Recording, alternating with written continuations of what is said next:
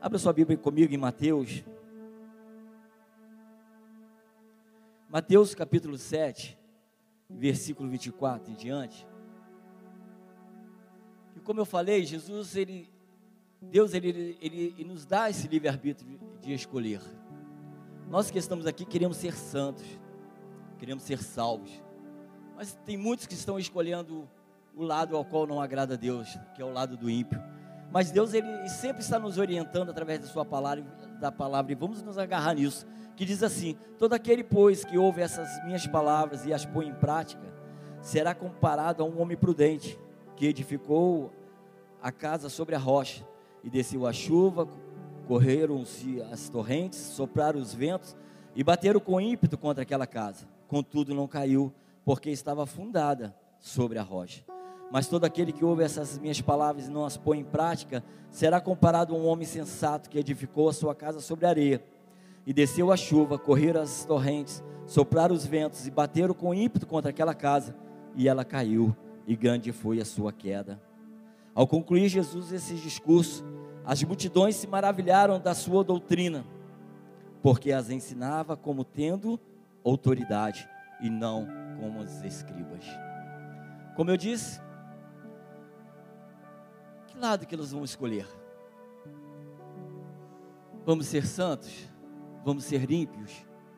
Eu creio que na nossa sabedoria que Deus tem colocado em nosso coração, nós vamos escolher o lado santo. Mas no dia a dia das nossas vidas, são tantas setas malignas, tantos dardos inflamados, tantas coisas que nos ofuscam, tantas coisas tentando nos tirar do compromisso com o Senhor tantas coisas tentando nos tirar de honrar o Senhor, de adorar ao Senhor. E Jesus coloca isso como uma falta de sabedoria. Porque a palavra de Deus ela nos ensina em todo o tempo. Se estamos errando, se estamos falhando, ah, porque é culpa nossa mesmo. Mas quando nós entendemos que Jesus dá esse conselho e as pessoas entendem como autoridade lhes foram ensinados, porque muitos entendiam que o discurso de Jesus era muito duro, mas esses entenderam que era com autoridade. Que você possa entender que esse ensinamento que Jesus ensinou e está falando no dia de hoje, que nós possamos tomar posse e sermos homens e mulheres prudentes e construir a nossa casa na rocha que é Cristo Jesus.